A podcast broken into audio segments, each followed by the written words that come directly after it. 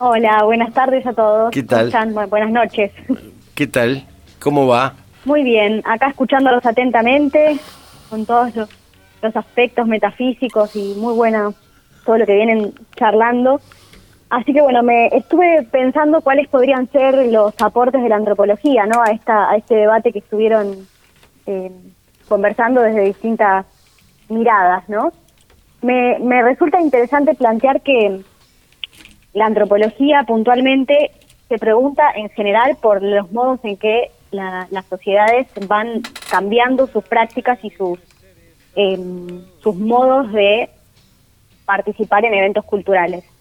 Y la drogadependencia es una de las tantas cuestiones que se han an- analizado desde los inicios de la antropología como problemática central en cómo fue cambiando el consumo de las drogas, porque una cosa es lo que aparece como drogodependencia o drogadependencia respecto a lo que comentaban al principio, ¿no? de un, de un comportamiento más adictivo, y por otro lado, quería mm, ap- aportar a este debate que están trayendo sobre esta cuestión, que, sus- que estas dudas que surgieron respecto a las sociedades capitalistas o no, y la antropología especialmente se ocupó de diferenciar, específicamente les quiero nombrar a una antropóloga que se dedica a los usos de las drogas y a los consumos, una antropóloga eh, que estudió en la UBA, es Isabel Menéndez, tiene un libro de 1988 publicado sobre etnografía de las drogas, en donde trabaja justamente los usos alternativos de las drogas en jóvenes y adolescentes. Está, es un trabajo muy interesante, por, lo menciono porque me parece que está, está bueno.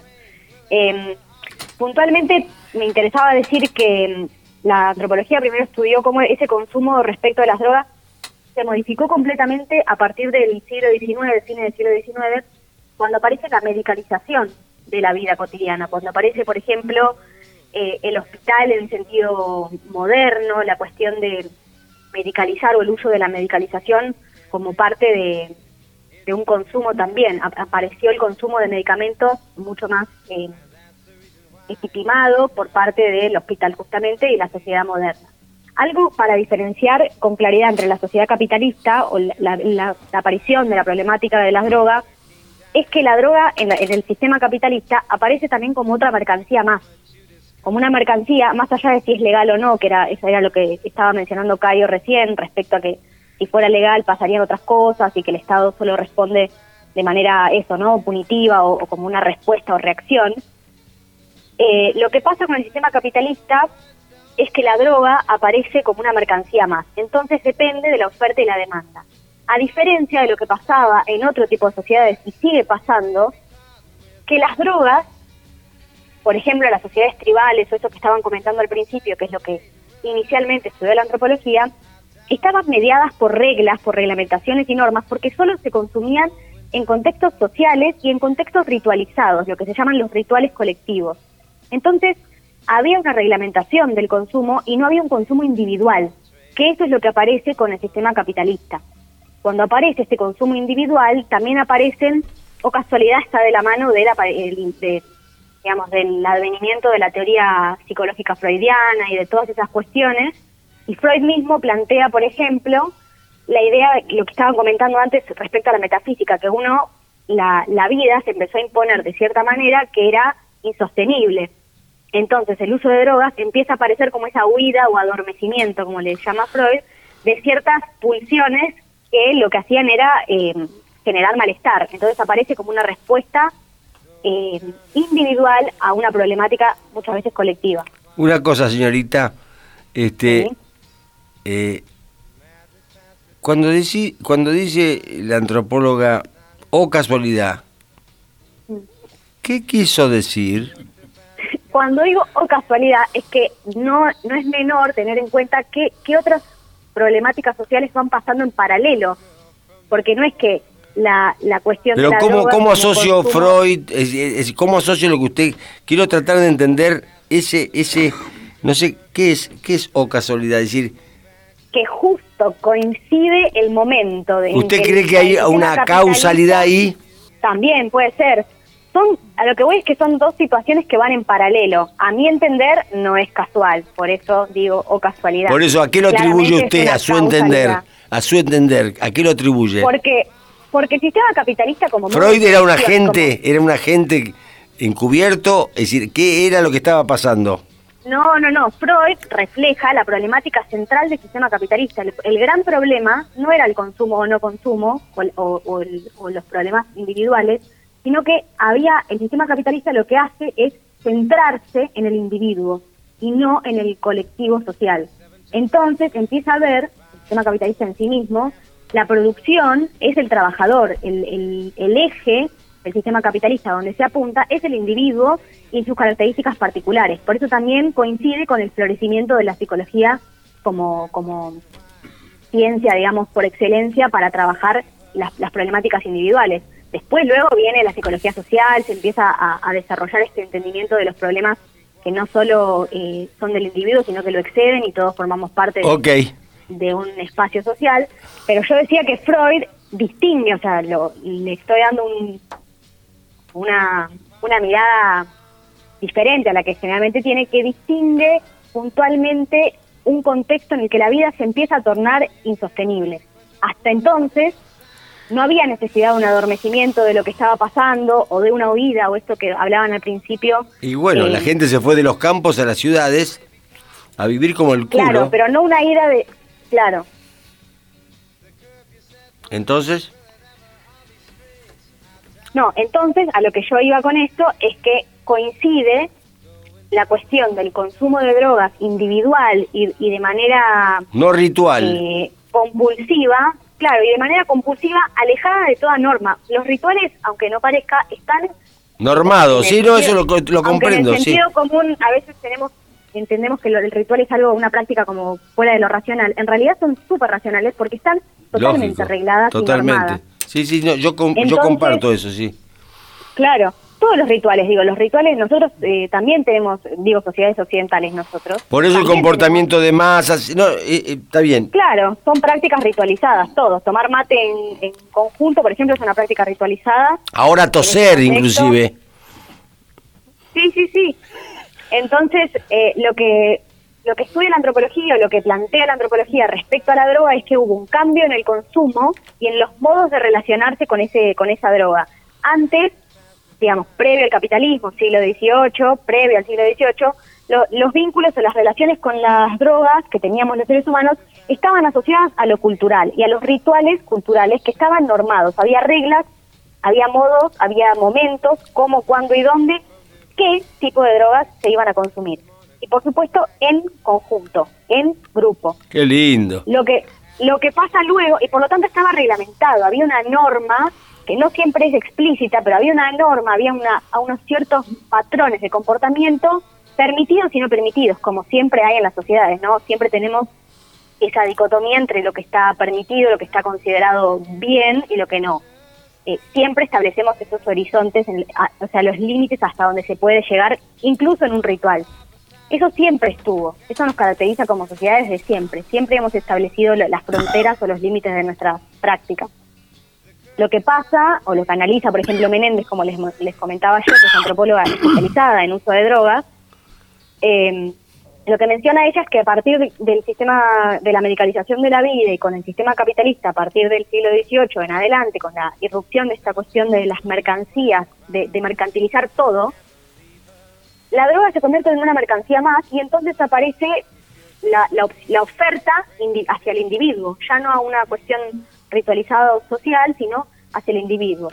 Y además, por eso decía, o casualidad, se acompaña de los, los grandes problemas sociales que empiezan a venir con los cambios de paradigma del sistema capitalista, que Freud hace mención y dice que la vida empieza a parecernos, se nos impone. Insoportable. Dice, Claro, sí, como no, no, no se puede sostener insostenible, entonces lo que hacemos es huir, como decían ustedes al principio, o adormecer.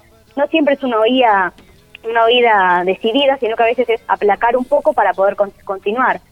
Pero esa idea incluso, si la pensamos, ¿cuántas veces nos han dicho, bueno, hay que seguir, se sigue, el, el mundo no frena porque a vos te pasa algo, sino que el, el, sistema capitalista necesita de que se siga, que se siga produciendo, ¿no? Hay una rueda que no puede frenar.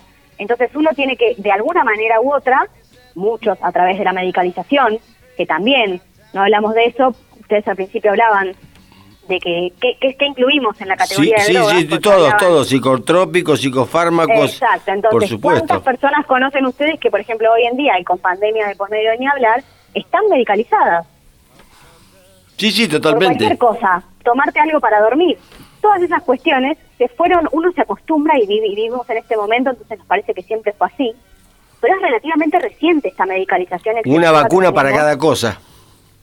Sí, una pastilla para cada cosa, un cualquier cosa, o sea, cualquier droga en el sentido amplio que estaban hablando ustedes al principio, que no se que no se interprete mal, digamos, porque mm. tampoco está bueno decir, eh, hay que aclarar que cada cada droga tiene su implicancia diferencial, no es lo mismo eh, la marihuana que la cocaína, no es lo mismo, pero sí, en sentido amplio, como estaban hablando en un comienzo, todas estas drogas están asociadas a estos consumos individuales y medicalizados para normalizar ciertos comportamientos cuando en realidad uno eh, no se comportaría de esa manera eh, fuera, digamos, por fuera de esos eh, consumos.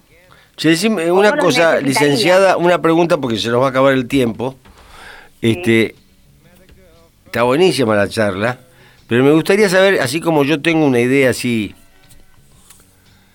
que si estuviera en mis manos, trataría de llevarla adelante, no sé en cuánto tiempo, pero en serio, no en broma, en serio. ¿Usted qué haría? ¿Qué cree? ¿Hacia dónde va la humanidad? La gente va a... No, digamos, estos rituales, esta mercantilización de los rituales, este, esta, esta, digamos, este devenir del hombre y su relación con el consumo de, de alcohol, de tabaco, de, de drogas en general, ¿usted cree que va, va, va, a tener un giro? ¿Esto se va, va a ser un problema mayor o se va a solucionar el problema? Sí, yo estoy de acuerdo en, lo que dijo Cayo, sobre todo en que primero el, el problema está sobrediagnosticado, como lo mencionó Cayo. Ya hay hasta la antropología, todas las ciencias sociales y, exactas han hecho análisis sobre la cuestión de la droga y los consumos y las adicciones, o sea, no hay no hay mucho más por saber en el sentido de que ya está analizado absolutamente todo y se sigue analizando por demás.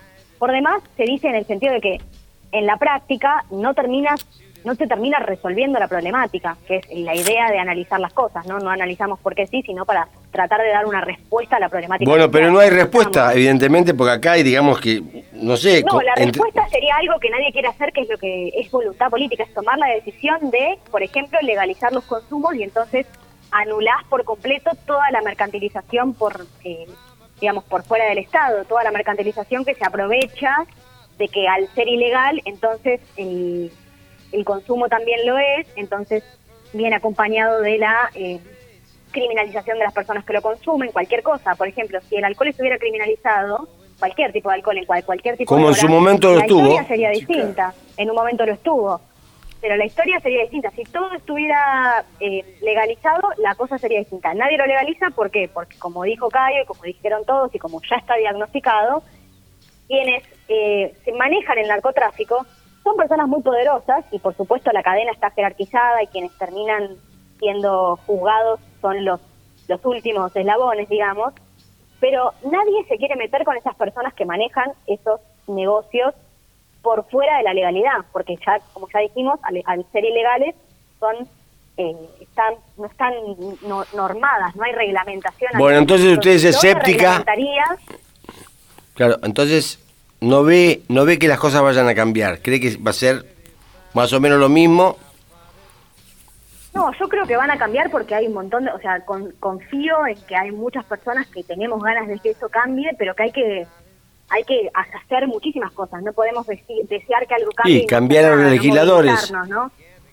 Bueno, por ejemplo, empezar a, a, pensar en que cuando votamos hay que pensar que las personas que, que estamos votando qué opinión, preguntarles, ¿no? ¿Qué, en, tantos discursos que se dan, ¿qué opinión tienen respecto a eso y qué harían? ¿Cuál es la respuesta concreta o cuál es la reglamentación que tienen pensado hacer? Empezar a votar conscientemente en respecto a quiénes van a representar. Bueno, no hay peor ciego que el que no quiere ver, porque yo trato de eludir si bien todos los comentarios y todas las opiniones tienen una carga política, hay cosas que no puedo, no puedo, no puedo yo no hacer notar llegamos a ese nivel, porque las cosas acá se van a cambiar institucionalmente. Primero la norma, el proyecto, la norma, y después llevar adelante y organizar todo eso para allá. Pero eh, el tema, el, tema, tenemos que cambiar antes de la norma. Debe haber un cambio que creo que es lo que está pasando, que por eso te digo que yo tengo algún tipo de esperanza porque primero, a mi entender, tiene que haber un cambio social, un cambio de paradigma, un cambio de perspectiva respecto a lo que entendemos que son los consumos o las adicciones o cómo se debe pensar. Si lo pensamos siempre en términos punitivos y de la, de la respuesta al problema, como, bueno, ya pasó, ¿qué hago con esto que pasó? Y no, no, dar, no pensar en las causas y cómo evitar eso. Y si no nos damos en la reflexión colectiva, social, previo a que aparezca, por ejemplo, a que se discuta en el Congreso, no sé si, si va a tener... No me puedo ni imaginar eso, eh, Pepi. No me puedo ni imaginar eso. La gente se junta para otra cosa. Es decir, no me puedo ni imaginar a la sociedad movilizada. Acá es muy de representar, de tirarle el fardo al representante. Y los nuestros representantes. Vos pensás que el partido que gobierna... Sí, pero sí. El partido, el, el partido Justicialista tiene mayoría en el Congreso desde que Alfonsín ganó pero no ganó en senadores, porque había una, se repartía distinto. Desde el año 83, acá no sale una, una ley, o no se deroga una ley sin esa mayoría en el Senado de la Nación. O sea que no hay ninguna duda que por ese lado las cosas no van a cambiar.